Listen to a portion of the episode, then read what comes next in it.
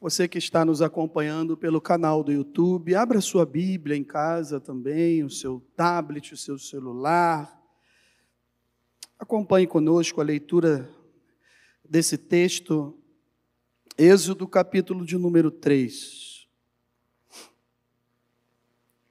O verso 2. Eu ia ler mais de um versículo, mas eu vou ler só o 2. Amém? Apareceu-lhe o anjo do Senhor numa chama de fogo, no meio de uma sarça. Moisés olhou e eis que a sarça ardia no fogo e a sarça não se consumia. Senhor, fala conosco, abençoe as nossas vidas, como nós louvamos agora o teu santo nome, nós podemos perder tudo nessa vida mas não podemos perder a tua presença. Fala com a tua igreja, fala aos nossos corações, Senhor, porque aqui é a tua palavra, não é nada mais do que a tua palavra. Não é a nossa eloquência, nossa sabedoria, o nosso conhecimento que é limitado, mas sim a tua presença através da tua palavra. Que saiamos daqui diferente no nome do Senhor Jesus. Tome o seu lugar, por favor. Meus irmãos, esse texto ele fala de um momento bem delicado da vida de Moisés. E às vezes, quando lemos algumas passagens, nós, principalmente quando nós já conhecemos alguns textos, já ouvimos algumas mensagens através desse texto, passa, passamos novamente por ele e algumas coisas meio que ficam pelo caminho e a gente não percebe alguns detalhes. E como a Bíblia Sagrada ela é rica no seu no seu conteúdo por si próprio, ela também ela ela é rica em detalhes. E o que Deus quer falar conosco e colocou essa palavra no meu coração é que a presença de Deus ela faz toda a diferença. E nós muitas vezes estamos passando por situações parecidas como essa. O que, que estava acontecendo aqui? O livro de Êxodo começa contando a história de 70 descendentes, 70 pessoas descendentes dos filhos de Israel, dos filhos de Jacó. E que José já se fazia presente no Egito e eles assim deram continuidade à história do povo de Israel e se levantou um novo faraó, um novo rei do Egito. E esse rei diz a Bíblia que ele não conhecia da história de José. Quando eu li essa parte, eu fiquei pensando assim: como não conhecia José? A história de José. Perdão, por mais que já tinha passado 400 anos aproximadamente, outras gerações, não é impossível que ele não tinha conhecido. Na verdade, o que eu consigo entender aqui é que ele não deu valor, ele ignorou, ele não se interessou pela história de José e dos filhos de Israel. Porque o que estava no coração dele era destruir o povo de Deus, era fazer algo, criar situações, armadilhas, circunstâncias para que o povo de Deus fosse destruído. Então a gente já vê aqui um tipo de inimigo tentando destruir o povo de Deus. Só tem um que quer destruir o povo de Deus. Quem? O inimigo das nossas almas. Só Satanás quer destruir o povo de Deus, os sonhos do povo de Deus. E esse essa mensagem que Deus colocou no meu coração, ela tem um título. E o título é Um Deus de sonhos e projetos ilimitados. OK? Um Deus de sonhos e projetos ilimitados. Pastor, Deus não dorme. A Bíblia fala que ele não dorme. E o Deus de Israel não dorme, amém? Se ele não dorme, ele não sonha, pastor. Quem tem sonho somos nós. Então, como que o senhor dá um título para uma mensagem assim? Isso é uma figura de linguagem para o que? O nosso entendimento. Mas nós sabemos que os sonhos de Deus, para o nosso entendimento, está relacionado a cada um de nós. Amém? Deus tem sonhos e projetos para você, meu irmão, minha irmã, que veio aqui nessa noite adorar esse Deus maravilhoso. Então, o título, mais uma vez, um Deus de sonhos e projetos ilimitados.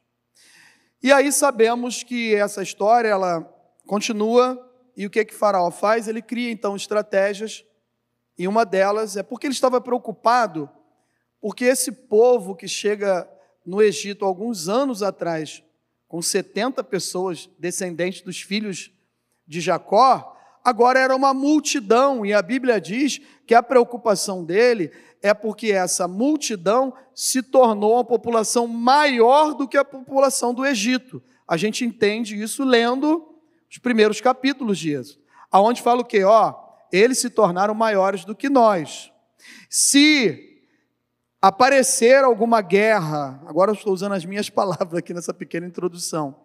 Se tiver alguma guerra, algum combate, o que, que vai, qual é o risco que a gente corre? Eles vão se unir ao inimigo ficarão mais fortes ainda do que nós, vão nos vencer e vão embora aqui da nossa terra.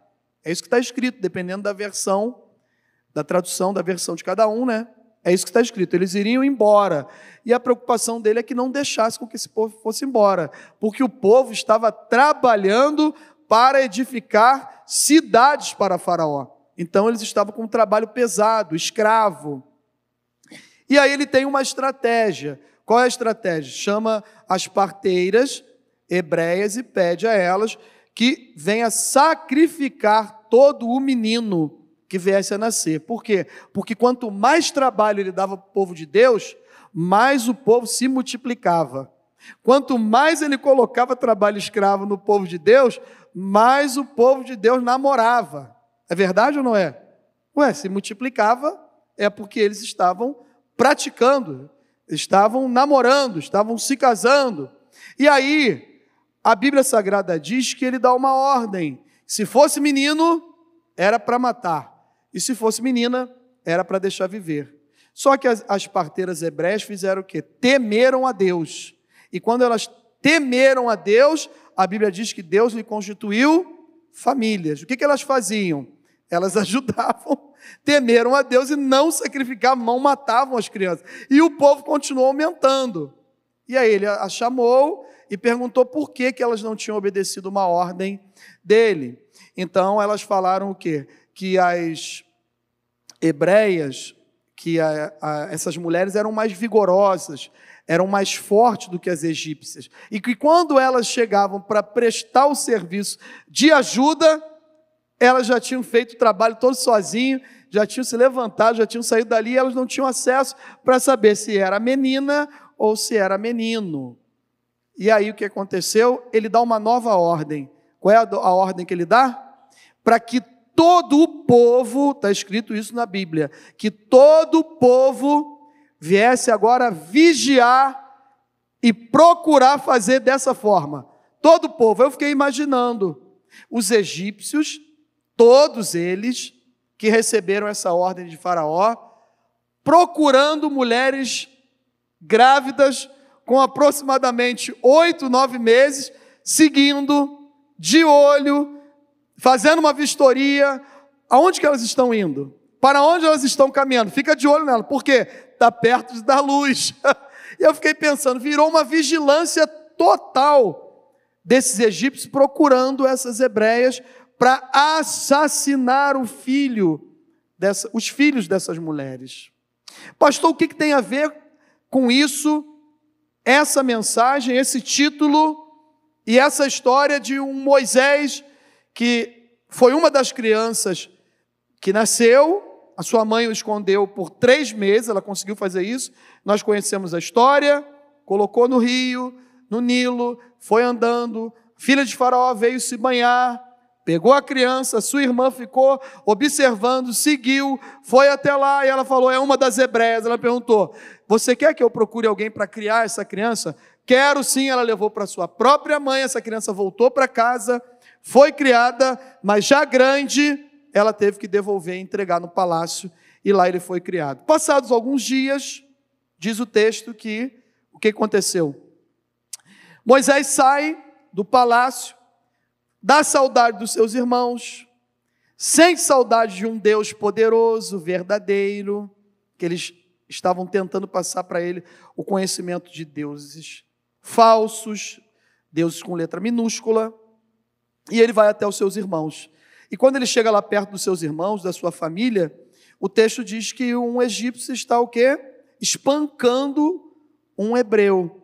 E ele vendo aquilo vai defender o, o irmão e mata. Matou o egípcio, escondeu, cobriu com areia. No outro dia ele volta lá de novo e vê dois hebreus agora brigando. E aí, quando eles estavam brigando, ele tentou apartar a briga e perguntaram: Quem constituiu você juiz sobre nós? Por acaso você quer fazer a mesma coisa que fez com o egípcio? Vai matar um de nós e vai esconder o corpo? E aí ele ficou preocupado. E a Bíblia diz o quê? Que Faraó logo ficou sabendo. E ele teve que fugir para a terra de Midian. Chegando lá na terra de Midian, o que, que aconteceu? Ele foi direto num poço e as filhas de Jetro estavam separando em algumas alguns baldes, algumas tigelas e um recipientes água para dar para o seu rebanho.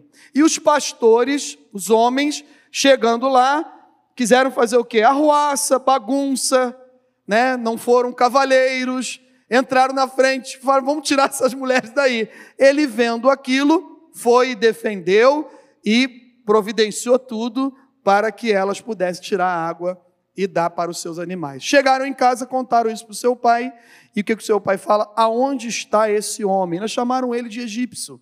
De egípcio. Aonde que ele está? Convém que ele venha comer conosco. E aí foram lá, chamaram Moisés, ele foi e quando chegou lá, a Bíblia diz que ele constituiu em morar na casa de Jetro e ele lhe deu a sua filha Zípora como esposa e lá ele ficou.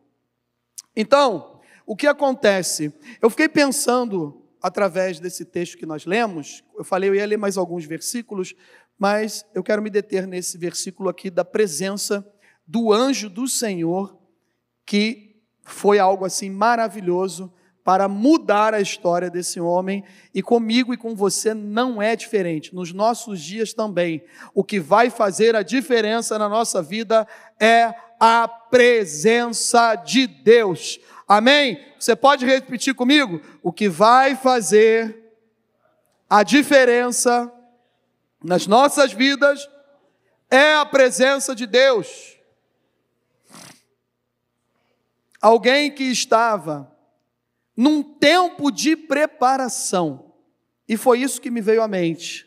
Eu e você estamos em um tempo de preparação, seja ele qual for, o que nós estivermos passando, é um tempo de preparação de Deus.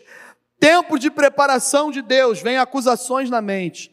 Tempo de preparação de Deus, vem medo. Tempo de preparação de Deus, tem angústias. Tempo de preparação de Deus tem dúvidas. Tempo de preparação de Deus, há momentos que nós achamos que Deus nos esquece, que esqueceu de nós. Tempo de preparação, achamos que está tudo determinado, já acabou, já deu o ponto final e não existe nenhum meio mais de sair dessa situação. Isso é tempo de preparação de Deus. E aí nós louvamos que Deus vai nos buscar lá no meio do deserto. Que tipo de deserto eu e você estamos passando, não importa. O que importa é que a presença de Deus, mesmo estando, estando num deserto, Ele vai atrás de nós, Ele conta comigo, Ele conta com você, Ele conta conosco, até mesmo quando nós achamos que não tem mais jeito e que não tem como resolver essa situação, Deus vai atrás de nós. Que maravilhoso! Um Deus que vai atrás de pessoas errôneas, pessoas falhas, que percebem que não têm condições de realizar algumas coisas, que sabe das suas limitações, das suas falhas, dos seus erros, mas ele vai atrás de nós. O que a gente aprende aqui, que esses anos que Moisés fica no deserto, apacentando as ovelhas do seu sogro Jetro, como diz o capítulo 1, o verso 1 do capítulo 3, é um tempo de preparação. E esse tempo de preparação, ele não é determinado por nós. O tempo de preparação de Deus é determinado por Deus. Só que tem uma palavra boa, maravilhosa para você nessa noite. Esse tempo pode estar acabando hoje. Esse tempo pode estar acabando daqui uma semana. Esse tempo pode estar acabando daqui a pouco. Talvez daqui a um ano. Mas uma, qual é a notícia boa, pastor? É que vai acabar. É que vai terminar. Esse tempo de deserto, de preparação, uma hora vai terminar. E quando Deus chega e Ele fala: É hoje, acabou, eu vou resolver, vem comigo, eu conto contigo. Eu ouvi o clamor e a oração desse povo, eu conto com você. Acabou a noite de choro, chegou a manhã de alegria, acabou o deserto. Tempo de preparação. No tempo de preparação, a gente aprende que esses momentos de conflitos e situações que parece que não serão resolvidas, eu preciso crer em Deus. Eu preciso crer em Deus. E quando eu creio em Deus, porque Ele conhece o meu e o seu coração, Ele sabe o que nós estamos enfrentando, o que nós estamos passando. Eu acredito que os irmãos de Moisés, o povo hebreu deve ter pensado, sabe o quê? Aqueles dois, principalmente, que conversaram ali, coisas que vêm na nossa mente e que a gente pode conjecturar através da Bíblia, é imaginação, né? Que eles devem ter pensado assim: cadê aquele cara que achou que ia ser juiz entre nós, que assassinou um egípcio? Ele desapareceu daqui. Ele não está mais aqui no nosso meio. Onde ele foi parar? O que aconteceu com ele? Ele saiu de jogada, ele saiu de cena, ele não está mais presente aqui. Gente, o cara apareceu do nada e do nada sumiu. Às vezes acontece isso na minha vida e na sua vida também. Há acontecimentos que vêm do nada e do nada desaparece, mas aqui dentro. E aqui dentro continua por muito tempo. Vai ficando, ficando. Eu fico imaginando Moisés pensando assim: como será que os meus irmãos estão? Será que alguma coisa aconteceu lá diferente? Mas o que a gente aprende também é que tem algumas situações que geram crises intermináveis, onde as nossas emoções e a vida espiritual ficam vulneráveis diante de Deus. Mas Deus não esquece de nós. Deus vai lá nos buscar. Deus vai lá nos resgatar. E Deus sempre quer resgatar o seu filho, aquele que ele tem sonhos e projetos ilimitados. Portanto, nessa noite, meu irmão, no nome do Senhor Jesus, não fique achando que não tem mais jeito, que acabou tudo aí. Sempre tenha uma coisa na sua mente. É apenas uma vírgula e Deus vai continuar escrevendo essa história. A Bíblia diz que Ele é fiel para completar a boa obra que Ele começou na nossa vida. Deus começou uma obra na sua vida? Amém? Tem uma vírgula aí, não tem um ponto final. Ele vai continuar escrevendo a história. Parece que Deus está parado, mas Ele não está. Deus foi lá, foi visitar, porque ele sabia, Moisés, o tempo de preparação já acabou. Você ficou 40 anos dentro de um palácio, aproximadamente 40 anos, aprendeu técnicas, aprendeu sobre guerrilhas, aprendeu estratégias de guerra. Agora, você descobriu muito bem o que é um deserto. Você sabe muito bem o que é padecer, o que é sofrer, o que é enfrentar dificuldades, e você sabe apacentar ovelhas. Agora, eu vou fazer você liderar esse povo. Tu é um tipo de Cristo, um libertador. Eu ouvi o clamor do meu povo, eu conto contigo, Moisés, eu não te abandonei, o tempo todo eu estava junto com você. Deus não te abandonou, Deus não me abandonou. Deus está juntinho conosco. Ele é Deus conosco. Ele é Emanuel. Por isso que eu aprendo a primeira coisa aqui, nos momentos de maiores conflitos e lutas, precisamos crer em Deus. Aleluia! Ele está no controle. Deus tem planos, projetos, propósitos para as nossas vidas e para quem está perto de nós para quem está perto de nós. Nós não estamos entendendo bem e nem mal o que está acontecendo. Eu não estou entendendo bem nem estou entendendo mal. Eu não estou entendendo o que está acontecendo. Muitas vezes a gente fica como Moisés, nos sentimos sozinhos, achamos até que Deus já desistiu de nós. Acaso pode uma mulher esquecer do filho que ainda mama? De quem não se compadeça do seu filho, do seu ventre?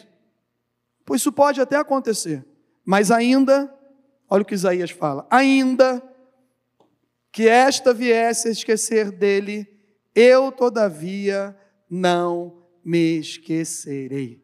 Deus não esquece de nós, meus irmãos. Que Deus maravilhoso. Ele ouve o meu e o seu gemido, ele conhece o nosso clamor, ele conhece o meu pedido, o seu pedido de socorro, a nossa angústia, as nossas lamentações, os nossos dilemas, as noites mal dormidas, ele conhece também. Eu não posso estar com você o tempo todo. O pastor Ari e a pastora Isabel também não podem estar com vocês o tempo todo, mas Deus está com você o tempo todo. Ele te conhece, ele conhece o nosso levantar, nosso deitar, o nosso levantar, ele esquadria, o nosso andar, o nosso interior, o nosso vento. Deus conhece a nossa vida por um todo, antes da palavra vir à boca, ele já sabe o que eu e você estamos pensando. A preparação no deserto é porque Ele está preparando algo para nos tirar dessa situação. E aí, quando Ele está preparando algo para nos tirar dessa situação, Ele conhece um coração contrito e quebrantado. Perto está o Senhor, Salmos 34, 18 e 19, dos que têm o coração quebrantado e salva os de espírito oprimido. Muitas são as aflições, as aflições do justo, mas o Senhor de todas o livra. Deus está nos livrando, meus irmãos. Há livramentos de Deus.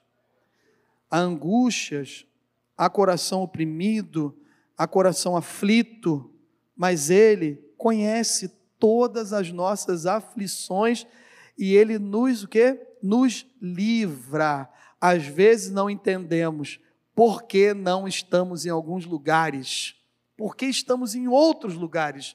É livramento de Deus. Dá glória a Deus agora, porque lá na frente, quando você vê o resultado, você vai glorificar e exaltar o nome do Senhor, mas já começa a glorificar agora. Senhor, eu estou entendendo que tu conheces as minhas aflições e de todas elas o Senhor nos livra. Segunda coisa que a gente aprende é que Ele está presente. E não é aquele que está presente que eu não sei como é que é hoje, que a gente está. Eu estou muito tempo fora de sala de aula de uma escola secular, né, de um ensino de graduação ou ensino médio. eu já estou um tempo fora disso. Então, mas eu lembro que na minha época, eu com, com 28, 29 anos que tenho hoje, a Jéssica ficou rindo, por quê? Eu lembro que de manhã bem cedo, ou quando estava começando a tarde, o meu nome e o seu nome era chamado por uma professora. E nós falávamos o quê? Presente. Não é, Samuel? Tu não falava aqui, professora? Presente, professor. Até o mais, mais mal educado, ele falava presente. Mas ele falava presente. Só que eu e você não conseguimos estar presentes em todos os lugares. Às vezes, quando nosso nome é chamado numa sala de aula ou em qualquer outro lugar, a gente consegue falar presente. Mas o nosso Deus, ele é um Deus que é onipresente, é onisciente, é onipotente. São atributos que só ele tem. Ele consegue estar aqui conosco agora em todos os lugares onde o nome dele está sendo invocado, glorificado, onde tem mais de dois ou três reunidos no nome dele, ali ele se faz o quê? Presente, Ele está presente na minha vida, na sua vida, na sua família, na sua casa, no seu ministério. Deus se faz presente, e se Ele se faz presente, a presença dEle nos atrai a presença de Jesus, ela nos atrai. A presença de Jesus faz com que a gente queira estar mais próximo dele ainda. Isso é o texto que está falando. Moisés vendo algo sobrenatural, a manifestação da glória de Deus, a manifestação da glória de Deus no aparecimento pré-encarnado de um Cristo maravilhoso, ele quis chegar o quê? Mais próximo ainda. Quando a gente sente a presença de Deus, não tem como a gente ficar da mesma forma. Eu quero glorificar e exaltar a Deus nesse momento, dando um breve testemunho. Vou abrir um parêntese e quero fechar logo, mas para exaltação e glorificação do nome do Senhor Jesus. Hoje pela manhã, eu e minha diaconisa fizemos algumas visitas Sempre temos algum grupo de diáconos fazendo visitas conosco, levando ceia. Se você quiser participar, nos procure. A gente precisa da sua ajuda. E aí, nós chegamos em três casas. Todas as visitas foram maravilhosas para a glória de Deus. A primeira foi bem evangelística.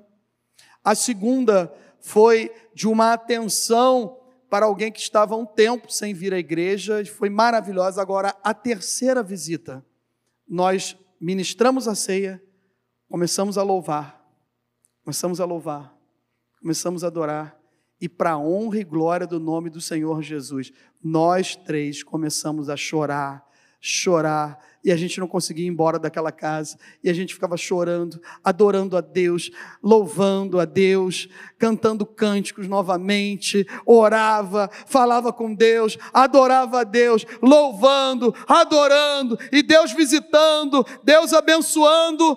Quando acabou tudo aquilo que nós fomos embora, eu falei: como Deus é maravilhoso. Deus não precisa de uma multidão para se fazer presente. Mas Ele está aqui nessa noite. Aqui nós temos uma pequena multidão, amém? E nós estamos sentindo também essa presença. O que eu quero dizer que ali naquele momento, quanto mais ele nos visitava, mais nós tínhamos a vontade de ficar naquele lugar. A gente não queria ir embora, olhava para o relógio, mas tinha que ir embora. Porque a presença de Deus tomou aquela casa.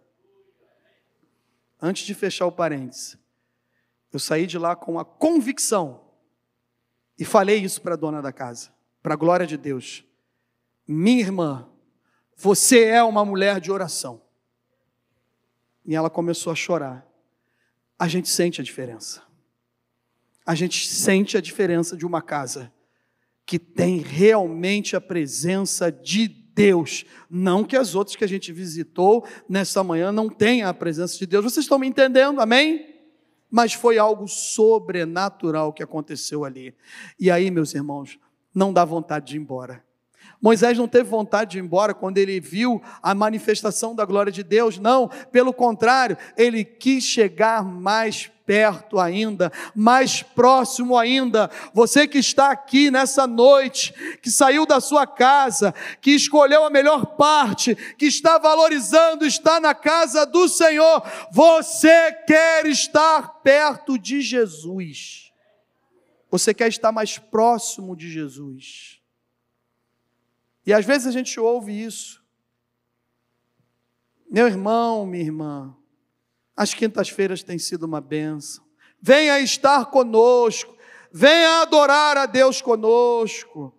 Nós entendemos que existem algumas limitações, pessoas que estão enfermas e que Deus conhece o seu coração, mas também sabemos que você pode estar aqui conosco. Venha estar conosco você vai ser mais abençoado ainda tem fogo de Deus aqui, tem cura de Deus aqui, tem libertação de Deus aqui, tem transformação de Deus aqui. Pastor, na minha casa, através do canal do YouTube, não tem também. Ele não é o mesmo Deus. O Senhor não acabou de falar que Ele está aqui e Ele está presente na minha casa também. Está, meu irmão, mas esteja aqui conosco, mais pertinho, mais juntinho ainda, aonde há comunhão, ali Deus ordena a sua bênção. Então Deus está presente, ele não chega atrasado. O próprio Deus veio resgatar e levantar Moisés daquele lugar. Deus nos tira de lugares que aparentemente está tudo normal. 40 anos aproximadamente já tinham se passado. Uma vida no deserto. Só que esse deserto ele foi trazendo algumas habilidades e foi trazendo também algumas coisas que eu e você passamos pela, pela mesma experiência às vezes. Vamos nos acostumando com a situação, com a dificuldade, com o problema, com o dilema, que estamos vivendo e achamos que aquilo é tudo normal. A gente começa a se acostumar e achar, sabe o que? Eu creio que Deus vai mudar, pastor. Eu sei, mas eu sei que pode ser hoje, basta uma palavra, mas a gente vai perdendo. A gente vai perdendo a sensibilidade e a gente vai perdendo a esperança muitas vezes, por quê? Devido a uma vida costumeira da dificuldade, do deserto. Já estava tudo natural, naturalmente falando, mais um dia de vida. Saiu para apacentar as ovelhas do seu sogro, trabalhando, tendo a sua vida normal, mas Deus foi lá visitar. Deus chegou na hora certa, no momento certo, porque Ele não chega atrasado. E há momentos que eu e você achamos assim: isso agora que está acontecendo é para a morte, pastor é para a morte física, é para a morte espiritual, é para a morte da minha família, do meu casamento, morte ministerial. Eu já fui tão ativo, pastor, e hoje eu não consigo mais. A minha vida profissional, ela já foi tão maravilhosa.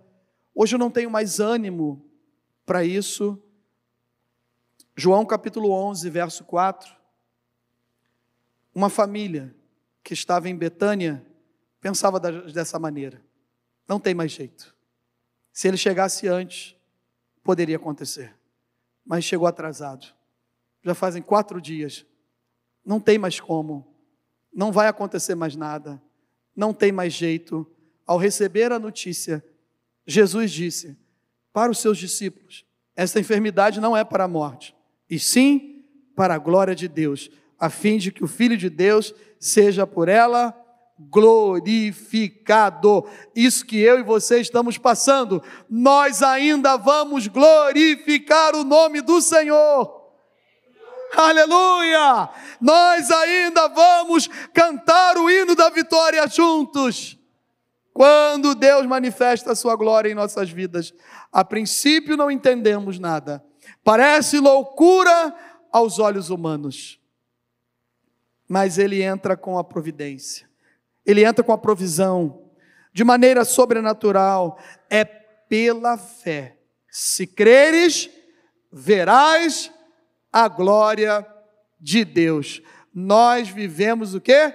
Pela fé. O justo viverá pela fé. A fé é a firmeza, o firme, firme firmamento das coisas que se esperam e a convicção dos fatos que ainda não se veem. Eu espero com alguma coisa com convicção, mas eu não estou vendo, mas eu creio que vai acontecer. É isso. Fé é isso. Fé é fazer a obra. Fé é adorar a Deus. Fé é estar presente na casa do Senhor. Fé é evangelizar. Fé é falar que existe um Deus maravilhoso que muda situações. E a pessoa olha para você e fala assim, mas a sua não mudou ainda. E aí eu falo para ele: mudou sim. O meu destino final era o inferno, mas ele mudou a minha eternidade. Na cruz do Calvário, ele mudou a nossa sorte. Então o maior milagre já aconteceu. Jesus mudou a nossa história. Nós não tínhamos nenhuma esperança, nem sabíamos que existia algo tão maravilhoso para nós que é chamado céu. Mas a Bíblia diz que Ele nos amou primeiro, e aí Ele nos alcançou. E foi Ele que nos escolheu. Nós não escolhemos a Ele, Ele nos escolheu ele escolheu você, meu irmão, minha irmã. Nós somos filhos de um Deus vivo e maravilhoso. Filho de Deus não fica no deserto para sempre. Filho de Deus fica no deserto no tempo de preparação. Ele vai lá buscar, ele vai lá resgatar, ele vai lá tirar, e Ele vai nos tirar desse deserto, Ele vai nos tirar dessa situação, Ele vai nos tirar desses lugares que nós pensamos, agora não tem mais jeito, eu estou sozinho. Ele se manifesta de uma maneira sobrenatural. Terceira coisa que nós precisamos sentir essa presença do Senhor. Não adianta eu saber que existe, existe a presença do Senhor. Eu preciso sentir essa presença de Deus. E o que tem feito? O que tem acontecido para que eu e você não sintamos mais essa presença de Deus? Às vezes a gente entra no automático em algumas coisas e nós não sentimos mais a presença de Deus.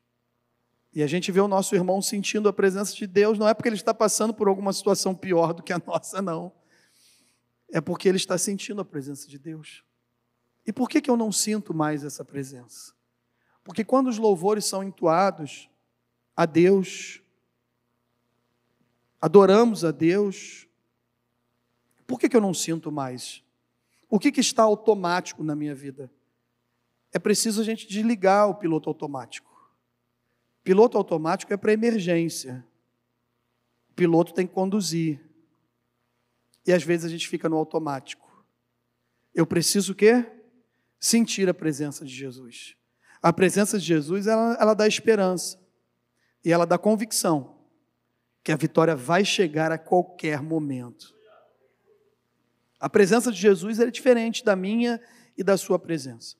A nossa presença, ela pode auxiliar, ela pode ajudar, ela pode incentivar, abraçar, ombrear, mas a presença de Jesus é a única que transforma a nossa vida e faz a vitória chegar.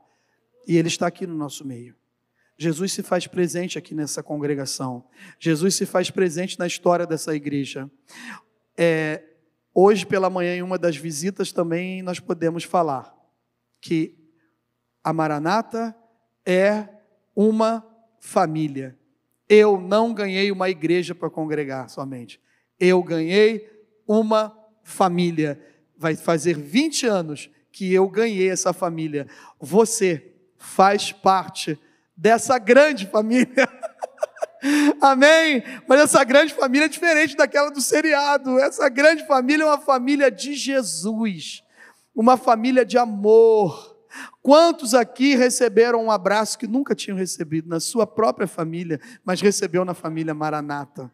Quantos aqui foram abraçados de uma forma totalmente diferente. Por quê? Porque esse abraço tem o amor, a presença de Jesus e eu e você estamos aqui porque um dia ao entrar por essas portas sentimos a presença de Jesus. Por que, que eu não sinto mais? O problema não está em Jesus. O problema está em nós. Quando eu entro no automático, eu preciso desligar o automático. Falar, Jesus, deixa eu voltar, eu tenho que voltar. É mais um culto, mas eu estou acostumado, Senhor. Faz eu sentir a tua presença. Mas vem a hora, e já chegou, João capítulo 4, verso 23, em que os verdadeiros adoradores adorarão o Pai em espírito e em verdade, porque são estes que o Pai procura para os seus adoradores.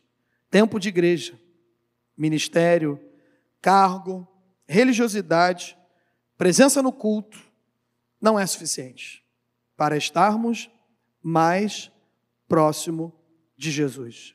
É importante, mas não é suficiente para estar perto de Jesus. Eu preciso sentir a presença dele, entender que isso me atrai e eu quero estar cada vez mais aos pés do Senhor.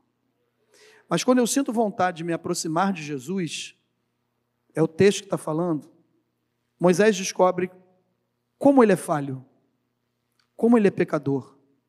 E todo o seu conceito, toda a sua dúvida, todas as suas acusações, até os seus direitos, começam a cair por terra quando Deus visita esse homem.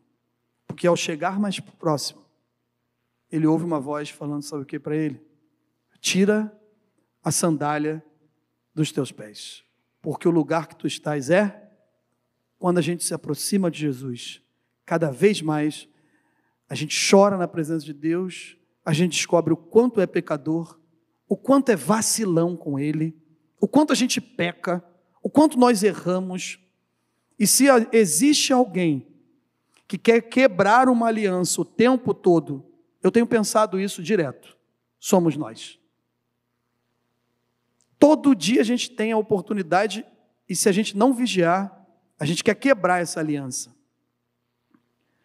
Mas como essa aliança, ela foi forjada, estruturada por um sangue justo, limpo e inocente, a gente não consegue quebrar. Mas a gente tenta quebrar olhando para onde não tem que olhar, pensando o que não tem que pensar, desejando o que não tem que desejar. Eu e você somos essas pessoas. A gente tenta quebrar a aliança. E como Deus é maravilhoso. Ele diz na Sua palavra que a gente não pode ser tentado a mais do que aquilo que a gente possa suportar. Ele mesmo envia o escape. Isso é bênção de Deus. Isso é maravilha de Deus. Isso é graça de Deus. Isso é misericórdia de Deus. Isso é perdão de Deus. Eu quero desfazer algo que foi feito para mim, para todos nós, aqueles que o aceitarem como Senhor e Salvador. A Bíblia diz que serão o quê? Salvos. E aí eu quero destruir isso. Eu, como ser humano, eu quero jogar fora essa aliança vocês estão me entendendo, irmãos? Mas aí ele vem com a graça, ele vem com a misericórdia, e quanto mais eu me aproximo dele, eu descubro que eu preciso e eu tenho alguns tipos de sandália que eu preciso tirar dos meus pés. Qual a sandália que eu e você precisamos tirar dos nossos pés nessa noite? Eu sei quais são as minhas. E eu creio que você sabe quais são as suas. Só que às vezes a gente não tira as sandálias, a gente continua andando com ela. E eu não consigo me aproximar. Mas quando eu ouço a voz de Deus, eu quero sentir a presença de Deus, permitir que essa presença chegue mais perto e que eu me aproxime cada vez mais. Aí o que acontece? Eu vou tirando as sandálias. Cada semana a gente vai tirando uma sandália. Cada ano a gente vai tirando uma sandália. Amém? Os erros que nós cometíamos às vezes lá atrás, hoje a gente não comete mais. São sandálias que a gente foi deixando para trás, que nós fomos tirando dos nossos pés. E hoje a gente não comete mais. Mas tem alguns que ainda vamos precisar tirar essas sandálias, porque a Bíblia diz que a vereda do justo é como a luz da aurora. Ela vai fazendo o quê? Brilhando, brilhando, brilhando, até se tornar um dia perfeito.